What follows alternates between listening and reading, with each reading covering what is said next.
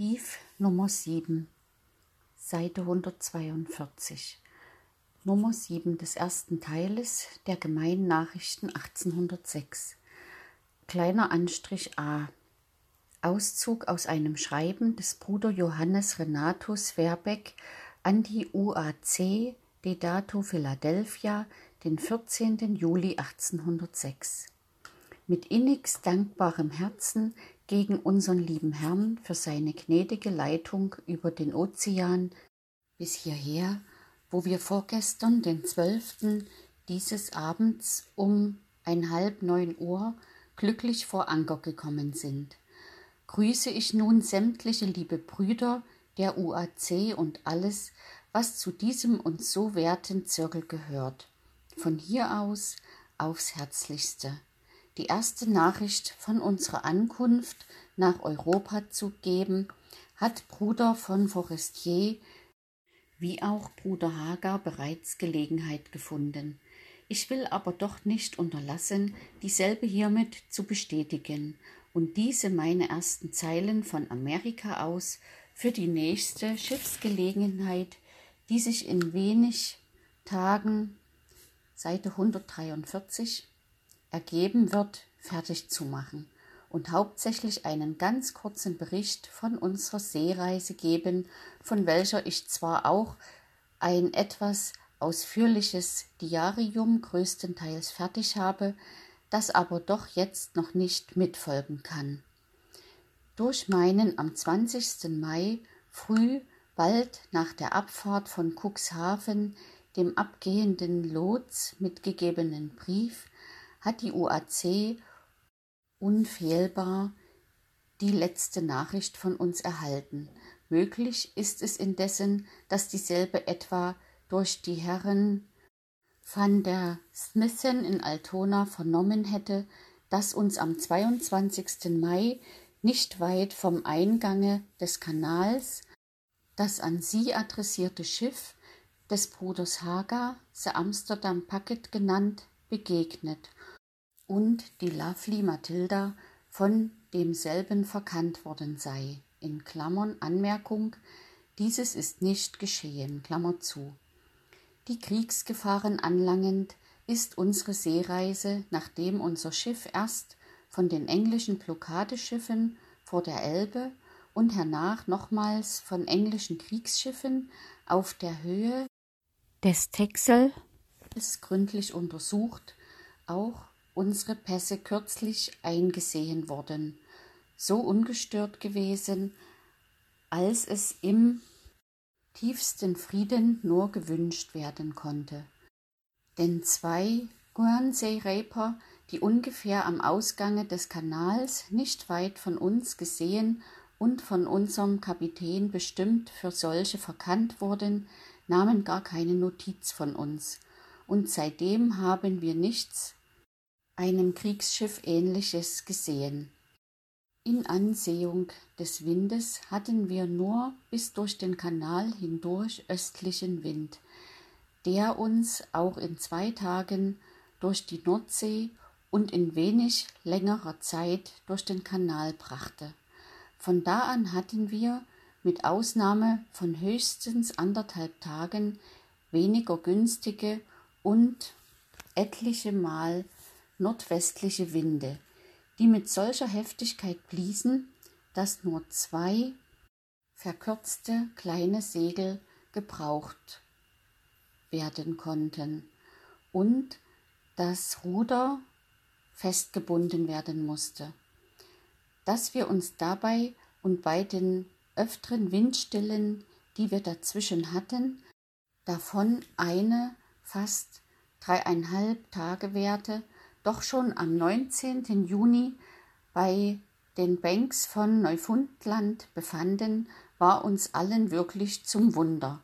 Hingegen desto unerwarteter, dass unsere Reise von da an unter gleichen ungünstigen Umständen verhältnismäßig Seite 145 viel langsamer ging so dass erst am 8. Juli nachmittags Land gesehen wurde und gerade sieben Wochen nachdem uns die europäische Lots verlassen hatte, der amerikanische an Bord kam, der uns aber wegen Kalms und widrigen Windes nicht eher als am 10. Juli an das Kap Mai, wo wir in die Delaware Bay einfuhren und zu der ob erwähnten Zeit in Philadelphia vor Anker bringen konnte.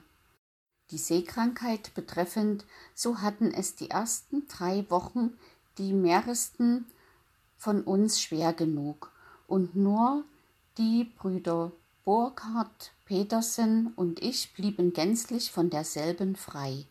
Späterhin ging es auch darin leidlicher und endlich sehr gut. Unserem Kapitän können wir auch nicht anders als das beste Zeugnis geben. Er war, nachdem er uns erst ein wenig beobachtet und kennengelernt hatte, sehr freundschaftlich gegen uns und tat auch in Ansehung der Beköstigung uns mehr zuliebe, als nach dem Kontrakt zu erwarten war. So fiel es die Beschaffenheit Seite 146 seines Vorrats erlaubte, welcher aber freilich aus sehr wenigen Artikeln bestand, wie dieses auf den amerikanischen Schiffen überhaupt gebraucht zu sein scheint. Übrigens hatten wir, wenn nicht die meisten ganz seekrank waren, täglich nach dem Abendessen, in Klammern eigentlich Tee, Klammer zu, eine kurze Singstunde und sonntags eine Liturgie. Sämtliche Geschwister und besonders die Brüder übten sich fleißig im Englischen, so dass wir uns nicht nur, wo es nötig war, verständlich machen, sondern uns auch wohl mit dem Kapitän unterhalten konnten. Auf dem Schiffe haben wir zugebracht vom 14. Mai abends bis 13. Juli früh und haben also doch keine zu lange und sehr glückliche Reise gehabt. An letztem Tage nachmittags hatten wir das heilige Abendmahl mit der hiesigen kleinen Gemeine und werden nun von Geschwister Zäsleins liebreich beherbergt, bis wir vermutlich nächsten Sonnabend nach Bethlehem abgehen. Unsere Sachen, Seite 147, von Bord zu bekommen, macht uns auf dem Custom-Haus viel Weitläufigkeiten seit frühmorgen, da gestern am Sonntag nichts in der Sache zu tun war, und doch werden wir vor morgen Mittag wohl kaum zum Zweck gelangen. Nun bisher hat der Herr sehr gnädig geholfen, wir wollen nicht zweifeln, dass er es auch weiterhin tun werde. Hier hat man uns erst in acht bis vierzehn Tagen erwartet. Indessen fanden wir doch ein kurzes, herzliches Bewillkommungsschreiben von Bruder Loskiel aus Bethlehem hier schon vor, mit der Versicherung, dass dort nichts als Liebe und Vertrauen unserer warte. Da wir so lange in der Elbe liegen mussten, so unterhielten wir immer noch einige Hoffnung, dass Bruder Bächler uns vielleicht doch noch erreichen würde. Diese war aber vergeblich. Und obgleich noch zwei Kojen in der Kabine unseres Schiffes übrig waren, so hätten wir doch manche Unbequemlichkeit mehr gehabt, wenn unserer Seite 148 mehr als acht Personen gewesen wären. So hatten am Kabinentische absolut nicht mehr als so viel Personen Platz.